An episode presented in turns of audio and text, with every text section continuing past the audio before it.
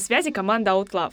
Мы делаем медиа, которое помогает проживать расставание. Процесс проживания и расставания с партнером можно условно разделить на пять стадий. Отрицание, гнев, торг, депрессия и принятие. Этот эпизод четвертый в цикле и посвящен депрессии. Депрессия — это психическое расстройство. Но, согласно Элизабет Кюблер-Росс, депрессия — это одна из стадий принятия неизбежного.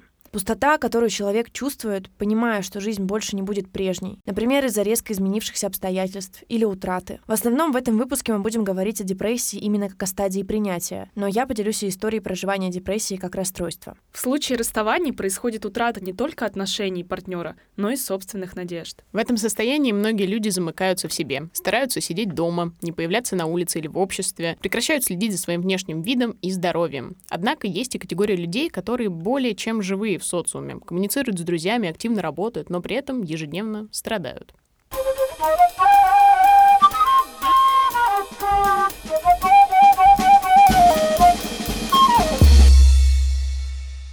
Расскажу небольшую историю. На последней сессии с э, гештальтерапевтом мы пробовали общаться с моим пессимизмом через так называемую диссоциативную технику. То есть, когда ты условно визуализируешь какую-то часть себя, ответственную за что-то. Ну, в моем примере это пессимизм. И мы пришли к выводу, что пессимизм меня контролирует. Это мое перманентное состояние. То есть я всегда в нем. И даже в отношениях. Я всегда депрессивен. Я всегда в каком-то таком негативном настрое, что я встречу человека, бац, а вдруг я завтра уже потеряю этого человека? Вдруг со мной уже не будет. Вот ты идешь будто по улице и боишься, что на тебя сверху упадет кирпич. Вот этот вот страх гипотетического кирпича, он перекрывает все твои чувства. Ты не думаешь о каких-то отношениях, думаешь о том, что они просто закончатся. Возможно, кто-то сейчас не понимает, о чем говорит Саша, но я понимаю, мне тоже такое было. Когда ты действительно, и даже когда человек рядом уже с тобой, и казалось бы, ну вот он настоящий, живой, ты такой, нет, и потом вы расстаетесь.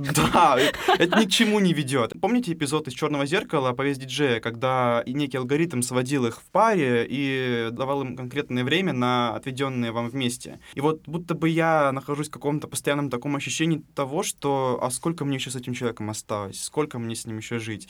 Хорошо, а можешь рассказать именно про состояние депрессии именно после отношений? Я не замечаю какого-то перехода этого депрессия в отношениях и депрессия после. У меня вопрос вопрос, а не становится ли тебе после, э, например, разрыва легче при условии, что ты примерно все отношения уже готовился к этому и уже депрессовал? Реально, вот я прям это же хотела спросить, один в один. Думаю, что мне становится еще хуже, потому что я остаюсь один. Ну подожди, ты привел пример, что ты идешь по улице и боишься, что на тебя свалится кирпич. В определенный момент кирпич на тебя сваливается. Окей, но ты думал об этом постоянно. Да. Что теперь расстраиваться? От того, что ты один? Я так и знал, что так случится. Так, я так, же... Ду, так я а чего расстраиваться? Ну, радуйся, ты знал. Так и произошло, как ты и говорил. Сючки-пуки, по-моему. Это неизбежное, которое ты хочешь избежать. Вот такой парадокс, понимаешь? Это можно только прочувствовать на своей шкуре. Ребят, Да. я Это оптимист, сложно. мне сейчас, у меня общем, мозг Просто сварился у, вкрутую. У Жени это, да, вызывает какое-то непонимание. Окей. У Даши у тебя как это? Мне кажется, что просто мое самодовольство в конце взыграло бы, и я бы такая, я и так ведь и говорила, вот так и будет, и я была бы довольна, что типа я это предчувствовал, я это предугадала, это случилось, значит, все как надо, значит, типа чуйка сработала. Ну, в общем, что для меня депрессия? Не буду вдаваться прям конкретно в подробности какие-то. Тотальная нехватка сил, да, коммуникация для тебя становится таким ежедневным, непосильным трудом, а при этом ты заводишь какие-то новые знакомства, которые ни к чему не приведут. В этот период я не позавидую тем людям, на самом деле, которые оказываются рядом с тобой, которые к тебе что-то испытывают. В плане романтических чувств, безусловно. В общем, эти люди, они герои. Я когда только начинала проживать последнее расставание, я одновременно беспокоился о том, как это отразится на тех людях, которые окажутся рядом со мной. Ну, потому что в этой стадии ты как человек, на которого ну, реально нацеплен жилет с какой-то взрывчаткой. Почему ты как взрывчатка? Ты типа можешь сорваться на людей в порыве злобы или что? Лена, ты хороший вопрос. Что-то в тебе копится, то, что нужно прожить одному. Вот Это лучше не вымещать на кого-то. Не надо с кем-то сходиться, не надо с кем-то вступать в отношения, тем более, знаете, нельзя ходить в магазин голодным, потому что ты обязательно себе возьмешь что-то не то. Я считаю, так и в жизни. Когда ты вступаешь в отношения, толком еще не прожив расставание, в этапе упадка сил, депрессии, ты ищешь утешение в новых отношениях, это тотальная катастрофа. Я Ну, абсолютно не согласна. Шлюший период спас мне жизнь. Эти чувства в- на этом периоде, они могут свести тебя с монстром. Или же наоборот, ты становишься здесь настоящим монстром. Ты делаешь людям больно в этот период. Ну да, потому что ты не знаешь, чего ты хочешь, да, ты просто тебе такой нужно в агонии. прожить. Ты вот просто еще должен отойти от этого всего. Тебе не нужно сходиться с кем-то. У меня экзистенциальный Так, кризис давай. после Сашиного высказывания.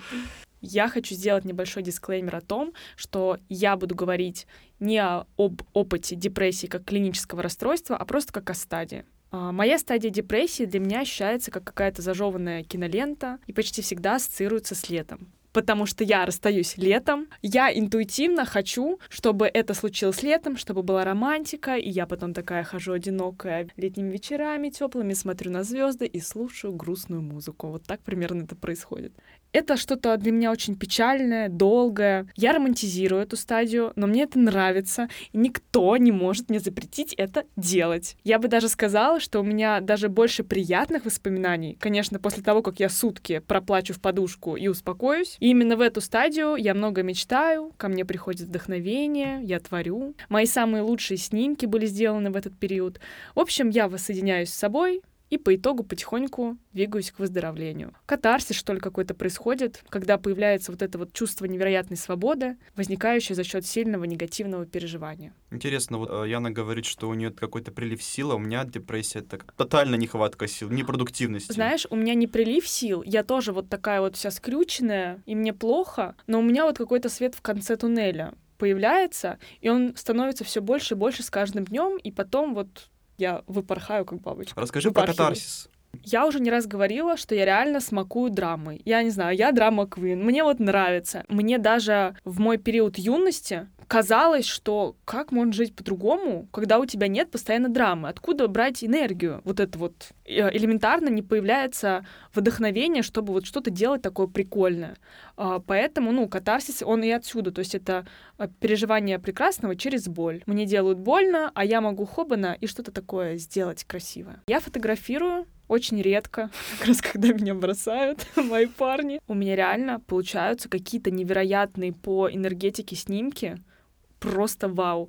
И это не то, чтобы, ну, мое мнение. Вот друзья смотрят и говорят, смогла передать. Это интересно, я тебя слушала, когда ты говорила о том, что ты смакуешь вот это ощущение депрессивного состояния. И я такая думаю, «М, это что-то в стиле Лана Дель Рей, прям знаешь, когда Ну, она- такая курит, вот это вот Summertime Sadness, Это я. такое, да. А потом ты говоришь, вот они меня расстраивают, бросают, а я вдохновляюсь. А это уже песня «Нас бьют, мы летаем». Я Ну, сегодня типа. подбираю плейлист просто для, для данного эпизода. Какие, какие песни были навеяны моим рассказом, например? Похороны анархиста. Хорошая. Извините. Кстати, твоим рассказом была навеяна песня Валентина Стрыкала «Кладбище самолетов». Она передает это ощущение. Мне очень нравится эта песня. Мне тоже, я это обожаю. моя любимая Ну, песня. Я бы сказала, что у тебя что-то из радиохеда будет. Кстати, да. Ну, Есть у них песня Will называется. М. Я тебе скину. Вот это ты. Да, да, да, да, да, да. И все, и понял. помирать так Я с понял, песней. хорошо. У меня э, было одно расставание, которое аккуратно ложилось э, с началом карантина 2020 года, когда я потом два месяца находилась в полной изоляции на даче с э, родителями и не видела никого, вообще никого, кроме родителей и иногда э, продавщицы пятерочки э, в соседнем магазине. Вот это я помню, что я здесь вообще ничего романтизировать не буду, потому что это было погано. Я помню очень четкое ощущение, что, знаете, как будто смотрите на мир неожиданно через мутное стекло. Типа ничего яркого, ничего цепляющего и красивого, и ты вроде бы идешь там, не знаю, где-нибудь по лесу на даче, смотришь на красивый закат, а он для тебя мутный. Вот такой сероватый, какой-то неприятного цвета, и ты себя постоянно заставляешь что-нибудь поделать и не получаешь от этого никакого удовольствия. Вот это мне запомнилось очень четко, и как только карантин закончился, на самом деле у меня вот этот апатичный эпизод как рукой сняло. То есть я начала снова общаться с людьми, а я очень коммуникабельный, социальный вот этот вот э, персонаж, которому очень важно находиться в социуме. Когда меня отрезали и еще и закончились, типа, важные для меня отношения, это была жопа боль. Но, наверное, назвать это полноценным именно депрессивным эпизодом с точки зрения какой-то клинической истории я не могу. А вот Женя может. Я могу, я хочу сказать, что для того, что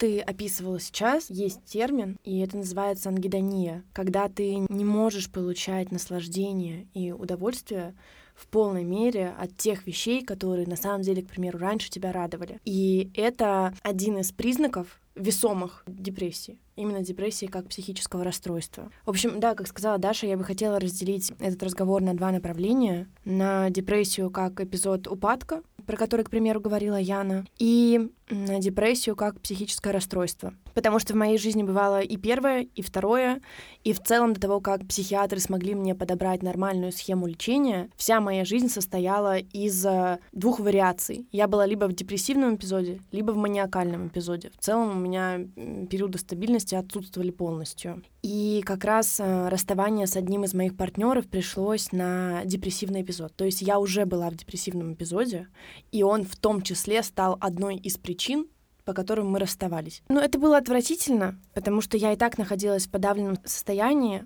а расставание стало просто, знаете, иллюстрацией строчки «Я жизнь люблю, она моя, она добра ко мне, она размазала меня, как сопли по стене». Если честно говорить, то я на тот момент и так особо не видела смысла в жизни. Ну, то есть мне близко то, что говорит Саша касательно депрессии, и я не склонна к навязчивым мыслям, к примеру, но касательно полного упадка сил, отсутствия интереса, нежелания что-либо делать, я на тот момент была в этом состоянии. Расставание только усугубило это все многократно. И, кстати, я помню, что перед тем, как свалиться в классическое проживание депрессии как расстройство, то есть э, там в лёжку дома, полное отсутствие коммуникации, отсутствие нормальной еды и так далее, я, наоборот, очень много взаимодействовала с людьми. Я пыталась фоновыми людьми заглушить тревогу, пустоту, отсутствие какого-либо наслаждения проводила все время с людьми, а потом возвращалась домой и просто плакала, пока не засыпала. Плакала, плакала, плакала. Я помню еще это ужасное ощущение, когда у тебя слезы в уши затекают, знаете? Mm-hmm. Я это ненавижу. Я помню, кстати, что мне в тот момент было очень страшно оставаться одной, потому что вот эти мысли ужасные, они меня догоняли и просто лицом об асфальт возили, когда я оставалась одна. А когда я делала вид, что все окей, и тусовалась с кем-то, было чуть попроще. Но у всего у этого есть позитивная нота. Что касается именно упадка сил после расставаний, мне почему-то всегда их намного легче пережить потому что я знаю, что есть конкретный повод, я знаю, что я это со временем проживу, сто процентов. Это туннель, в котором я вижу свет. Я иду, понимая, что куда-то я точно приду. И мне кажется, что такое восприятие стадии принятия депрессии сформировалось у меня, потому что был опыт проживания депрессии как психического расстройства, именно депрессивных эпизодов очень страшно, когда тебе плохо, ты не знаешь почему, и ты не знаешь, когда это закончится. Я помню, что когда у меня первый раз закончился депрессивный эпизод, я сразу вышла в маниакальный. При биполярном расстройстве есть такая история, что ты, когда выходишь в маниакальный эпизод, тебе сразу кажется, что лечение отстой, таблетки не нужны, психиатр эпизод, дурак. Маниакальный эпизод — это... Но при биполярном расстройстве есть э, несколько агрегатных состояний, так сказать. Депрессия, мания, она характеризуется тем, что ты тратишь безумное количество денег, беспутные половые связи.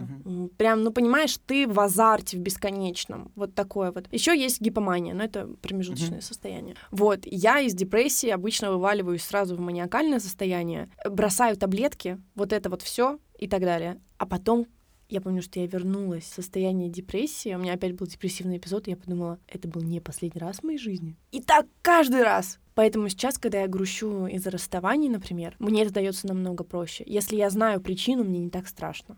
А сколько у тебя примерно по времени стадии? Это абсолютно нечестно, потому что депрессивные эпизоды длятся по полгода, а маниакальные по два месяца. На самом деле маниакальные эпизоды, их тяжело проживать, просто у тебя там энергия бьет ключом. Я сплю по два часа, например, когда у меня маниакальные эпизоды. Раньше были, сейчас я в стабильном состоянии, я в ремиссии уже продолжительный период времени. Но они тебя тоже насилуют как человека. Ты тоже не в себе на самом деле, так же, как и в депрессивном состоянии. А гипомания чем характеризуется? Ну, то есть в мании ты прям совсем в безумстве, а гипомания — это просто приподнятое состояние. Но это тоже не норма. Это тоже не норма. Но это, конечно, не так тяжело и ужасно, как мания.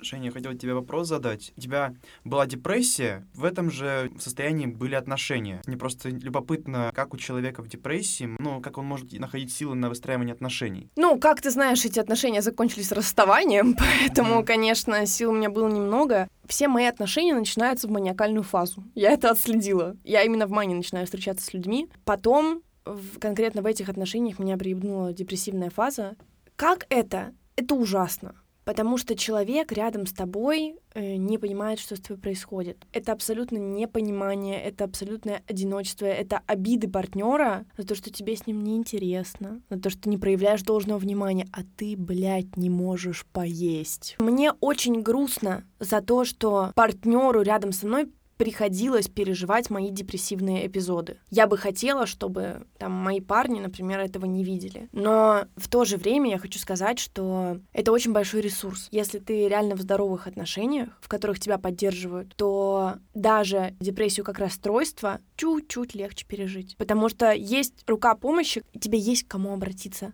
ты не одинок в этом. Потому что когда ты в одиночестве проживаешь это, как Мюнхгаузен берешь себя за волосы и вытаскиваешь. С болота. Ну, думаю, на том, что депрессия является естественной и нормальной частью процесса расставания. Со временем и поддержкой многие люди могут справиться со своим чувством депрессии и найти новые способы жить полноценной жизнью. Мы завершаем этот эпизод. Да, мы напоминаем, что у нас есть телеграм-канал. Делитесь там, как вы проживали этап депрессии, ставьте реакции, неважно какие, нам в любом случае будет очень приятно. А Ага, нам какашку А, давай, наставят. а давайте поставим грустные эмодзи. Или какашки, если хотите. А еще ставьте оценки оценки подкаста. За это вам отдельное объятие. Следующий выпуск будет про стадию принятия и выйдет через неделю. С любовью, Out Love. Смог.